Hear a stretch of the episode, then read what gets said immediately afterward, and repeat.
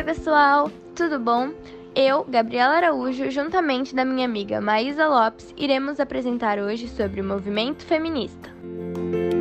É um movimento social, político e filosófico que busca quebrar a hierarquização dos gêneros, destruindo o sexismo e o machismo, proporcionando direitos iguais entre os gêneros através do empoderamento e da união das mulheres. Feminismo pode estar associado aos adventos da Revolução Francesa, pois nessa época foi escrita a Declaração dos Direitos do Homem e do Cidadão. Dois anos depois, a francesa Olímpia de Gouges compôs a Declaração dos Direitos da Mulher e da Cidadã, proclamando que a mulher possuía os mesmos direitos que os homens e que por isso tinha o direito de participar da formulação das leis e da política em geral. Embora não aceita, a sua declaração é considerada um símbolo bastante representativo para o feminismo. No dia 3 de novembro de 1793, ela foi executada na França, o que gerou picos de revoltas pelo país e fez surgir vários movimentos feministas pelo mundo. Após a Revolução Industrial, onde as mulheres foram obrigadas a trabalhar nas fábricas para ajudar no sustento da família, as condições eram as piores possíveis, e isso provocou várias rebeliões, nas quais o feminismo e a luta pela valorização da mulher começaram a ganhar espaço. O primeiro movimento feminista surgiu no final do século XIX, onde mulheres brancas e de classe média lutavam por direitos jurídicos e políticos. Elas reivindicavam o direito de voto e de trabalho, protestavam pelo direito à educação, à propriedade, ao divórcio e à igualdade de salário.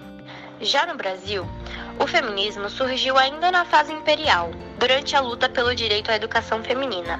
A escritora Nícia Floresta Augusta é considerada precursora no feminismo brasileiro, pois ela fundou a primeira escola para meninas, primeiro no Rio Grande do Sul e depois no Rio de Janeiro. Ao final dos anos 70, as ações feministas do país alinharam-se aos movimentos de luta e resistência contra a ditadura militar no Brasil. Diante disso, ocorreu também uma aproximação com movimentos sociais de negros e homossexuais. Dessa forma, o feminismo se espalhou por várias cidades do país, ganhou espaço na televisão e propôs debates com questões relacionadas à sexualidade feminina, violência contra a mulher, igualdade de salário e entre diversas coisas.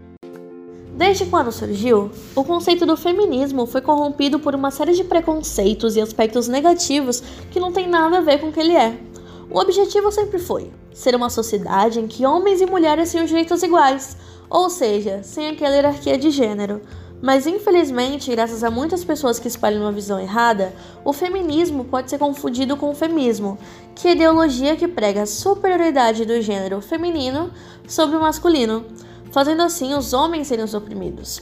Sabe aquelas famosas frases ditas por aí? É feminista porque nenhum homem a quis, e tantas outras frases tão carregadas de preconceito e falta de conhecimento, todas são por essa ideia tão errada que alguns passam dessa causa. Alguns outros podem até dizer que o feminismo é uma besteira, apenas uma desculpa para saírem peladas na rua, ficar com pelos nos corpos, não se preocuparem com a aparência. O mais doloroso é ver essas frases tão machistas e preconceituosas saírem das bocas de muitas mulheres, algumas que juram de pé junto que nunca precisariam do feminismo, que ele não serve para nada, que é bonita demais para ser feminista. Desculpa a risada, mas isso é tão terrível que dá riso de nervoso. Imagina todos os grandes nomes do feminismo, como Nícia Floresta, Pagu, Berta Luz, se contorcendo no túmulo ao ouvir isso. Pessoas que lutaram, foram humilhadas por tudo que defendiam, foram mortas por simplesmente quererem o melhor para as mulheres. Ouvir de gerações futuras, daquelas que usufruem seus legados, que o feminismo não existe para nada. Para ilustrar a trajetória das feministas até os dias de hoje, buscamos alguns marcos importantes dos direitos das mulheres ao longo da história. Esperamos que cada conquista feminista no Brasil fortaleça ainda mais as suas razões para acreditar e defendê-lo, até porque precisamos dele todos os dias, senão não estaríamos onde estamos hoje. Em 1827, meninas são liberadas para frequentarem escolas. Em 1879, mulheres conquistam direito ao acesso às faculdades. Em 1932, mulheres conquistam direito ao voto. Em 1962, é criado o Estatuto da Mulher Casada, onde elas têm o direito a trabalhar sem a permissão do marido, a herança e a guarda dos filhos. No mesmo ano, o anticoncepcional chegou ao Brasil. Por mais polêmico que tenha sido, deu mais autonomia e liberdade sexual à mulher. Em 1974, mulheres conquistam o direito de portarem um cartão de crédito. Em 1977, a lei do divórcio é aprovada. Só em 1988, a Constituição brasileira passou a reconhecer as mulheres como iguais aos homens. Em 2002, a falta de virgindade deixou de ser crime. Em 2006, foi sancionada a Lei Maria da Penha. Em 2015, é aprovada a Lei do Feminicídio.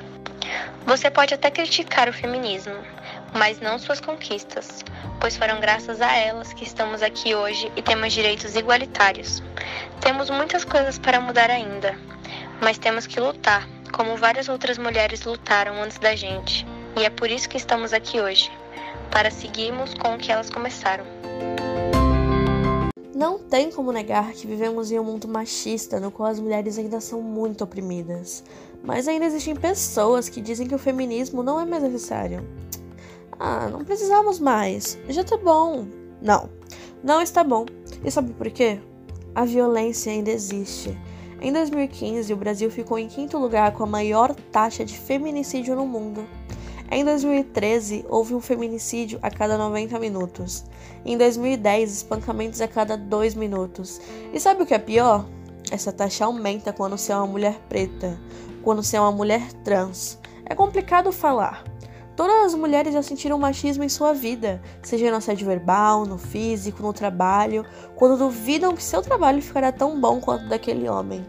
Na rua, sendo taxada de vulgar por ter as mesmas atitudes que os homens, por usar roupa curta, por depois do assédio ainda falarem: Ah, mas olha como a roupa que ela tava era curta. Ninguém mandou andar sozinha. Tava bêbada, queria o quê? Sabe o que eu queria? Sabe o que todas as mulheres queriam? Paz. Poder sair sem se preocupar se vai voltar. Ver alguém na rua sozinha e não pensar, por favor, que só pegue o meu celular. Passar pelos homens e eles a respeitarem. Nos respeitarem. Entenda, o machismo ainda reina, a hierarquia que o homem é melhor também. Você luta como mulherzinha, eles dizem. Não, eu luto como uma grande mulher. Nós somos grandes e o feminismo, ele não vai parar. Tantas coisas ainda para conquistar.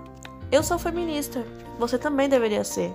Não é nem um pouco necessário ser mulher para ser. É apenas saber que a igualdade é melhor que tudo, acima de tudo. E chegamos ao fim do nosso podcast. Eu espero que ao longo dele você tenha aprendido mais sobre o feminismo e como ele é importante para todas as mulheres. Nós agradecemos bastante e até a próxima!